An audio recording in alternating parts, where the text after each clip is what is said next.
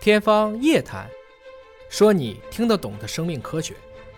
天方夜谭，说你听得懂的生命科学。各位好，我是向飞，为您请到的是华大集团的 CEO 尹烨老师。尹烨老师好，小朋友大家好，今天我们来关注一个又是耸人听闻的消息啊！海军医科大学的中国的科学家们研究出了在雄老鼠身上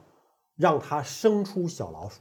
我们知道自然界当中呢，确实有一些雄性孕育宝宝的，比如说海马，但它是呃有一个育儿袋啊，然后呢这个种子种进去之后呢，小海马就从爸爸的肚子里边儿出来了。还有像企鹅，但那个是孵蛋，那仅仅是孵化，啊那是孵蛋啊孵化就等这个就等于说爸爸带孩子啊，，对，但是现在不一样了，把一个雌老鼠的子宫移植到了雄老鼠的体内，并且让这个雄老鼠把这个小老鼠成功的生了下来，这是要干什么呀？ 叶老师来给点评点评这个。这个目前已知的脊椎动物以上吧，我们可能知道的就是海龙科、啊，就是像海马，就类似的，有一种叫夜海龙，看着就很像龙，大家可以搜一下啊。这个长得就很小，但是看起来就绿油油的，很像一个龙的感觉。这一类的是有这个雄性孵化的现象，但其实如果你往一些更低等的物种去看，有很多的动物都是雌雄同体的，嗯，所以从这个意义上讲，是爹还是妈，它也都是随机的。关键小老鼠已经是哺乳动物了，到了哺乳动物以上，嗯，这就是一个比较特殊的案例了。其实我们以前也说过啊，这个胎盘本身对胎儿并不是环境最友好的，嗯，因为它要筛选的。我们也看见过以前很多的一些肿瘤的患者，包括在这个肠系膜上，如果长一个肿瘤，其实长得非常快。大家当时有人猜，哎，如果给男人在这个位置移植一个子宫，他会怎么样？海军军医大学呢，其实就是我们原来说的二军大。那么他们其实做这个实验呢，我想这个应该更多的是从它的生殖医学上往前走一步吧，因为实际上你把这个实验完全的过程看一遍，我们在这一刻想去评价这个实验在未来医学上具体在哪个方向有明确的应用呢，还为时过早。看一下这个实验其实挺折腾的啊。它首先呢，它是把一个雌老鼠的子宫移植给了这个雄老鼠，哎，外科手术给它接在哪儿了？接在肠子上了，还接在胃上了？接在哪儿了？这个没细说。啊哎，这该在哪儿，它还得在哪儿， 还在哪儿啊还是要在哪儿啊？然后它头还是要放到它的腹腔内，腹啊腔内啊。但同时呢，说是这个血液还要跟另外一只雌老鼠进行血液的共享。嗯为什么还要另外一只雌老鼠跟这个雄老鼠共享血液呢？啊、我们在以前的其实很多恐怖片儿里也经常看见这嗯样子。我想做个连体人，嗯啊，看过这样的一些片儿吗？为什么要把它连起来呢？哎，这是因为你要明白，我不是解决了一个花盆儿，嗯，我就能解决种子的发育问题，嗯还有我还要土嗯土壤，我还要水，我还要阳光，我需要什么？我需要一个这个真正受孕的人参期的血液，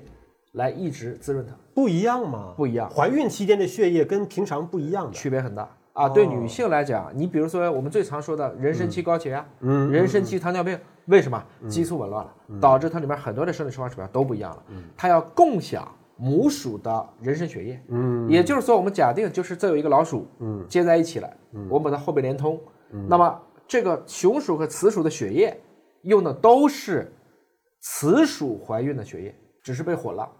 等于一只雌鼠要通过外科手术的方式把子宫移植给这只雄鼠，还要另外一只有子宫的能够产生妊娠血液的雌鼠把血液再供给这只雄鼠，这雄鼠不就变成了一个像个空架子一样？换言之，其实说了半天是个工具嘛，对，是个工具鼠，对啊，是，所以很多其实大家也留言说，这个跟雄鼠没什么关系啊，子宫也不是我的，对嗯血也不是我的，我就在那地方待着。你提供了一个生理机构的一个房子，哎是是是是把这些内容都装了进去。是这样子，而且啊最终呢，也并不是每一只做了这样手术的雄鼠都成功的把小鼠生下来的，嗯是它也是有成功的概率的，对啊对吧？就是有一部分确实是成功的把小老鼠生了下来。那么具体来讲，嗯，整体上它的移植的这个胚胎量呢，首先啊，它是做了四十六对儿，嗯，就是这种雌雄同体鼠，其实是两只老鼠把它接在一起了，这样子，血液共享，哎，五百六十二个胚胎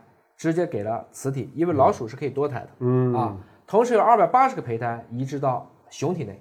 而老鼠的这个妊娠期呢，实际上是比较短的，它们是在二十一点五天就开始看了。那么在那个时点上呢，发现有一百六十九个在雌鼠当中呢是正常发育的，就五百六十二个里边的一百六十九个是大正约常就的，嗯是三分之一，是三分之一是正常的。同时，雄性大鼠只有十分之一，也就是二百八十个当中，就只有二十七个胚胎发育是正常的。嗯，那这个时候呢，已经可以剖宫产了。那最终呢，我们通过剖宫产嗯会发现，其实二十七个胚胎发育正常当中，有十只是属于发育良好的幼崽。还有发育不好的，哎，还有发育不好的，嗯这里面有他特别强调了一个，就是这些发育良好的幼崽具备了功能性繁殖能力，嗯，就自然繁殖还是可以就产生下一代代还是可以再往下产生下一代。嗯，然后呢，大家也把这些鼠进行了一系列的解剖，嗯把你不同的器官呐、心呐、肺呀、包括脑啊、睾丸呐、卵巢啊、子宫也没有明显的异常。嗯啊，但是有一些没有正常死亡的这些鼠胎鼠的这些胎儿，会发现嗯，仅在移植了雌鼠子宫的雄鼠内的这部分胎儿有一些特殊的原来没有发现的现象，比如嗯说胎盘萎缩，因为这不是它原来的一个部位，很可能排异了，很可能营养支持不上了。呃，看了这个数据之后，其实我们觉得小老鼠挺可怜的， 既做了一个很残忍的实验，同时实验成功了。也得拿出来再 再做解剖，再看每一个心肝脾肺肾是不是功能正常。是我们还是要为这些小老鼠默哀啊！感其谢你嗯们对实科学的贡献。其实这个老鼠的死法有很多啊，只不过这个老鼠的死法的确也是我第一次听见啊、所以其实这个出来以后呢，除了在学术界有很多的争议，在伦理界最近争议也比较大，所嗯以它现在还没有通过平衡评议。仅仅是目前的在线发表，嗯，但是恰好它发表时间呢是父亲节，所以在这个过程中呢就，就以后让父亲们多干点活儿就啊行了，就别让他多生孩子了。我们看到的是，与其这么干，为什么不发展人造子宫就算了、啊？这个折腾的，还得把一个男人和一个女人放在一起去，这怎么搞？这个实际上太麻烦了。而且它这里面是同步进行的，就是说这些雌老鼠也要让它同步的受孕，它才有妊娠的血液，再跟这个雄老鼠做一个连体的血液这个共享。是我们以前讨论的是最难的，比如说一个受精卵是怎么一变二、二变四、四变八、八变十六的，不在于基因，基因都一样，问题是外部的环境是什么？嗯，什么样的外部环境使得变化？这个东西如果还是黑箱，我光解决一个气质上的白箱是没意义的。好，感谢您关注今天的节目，下期节目时间我们再会。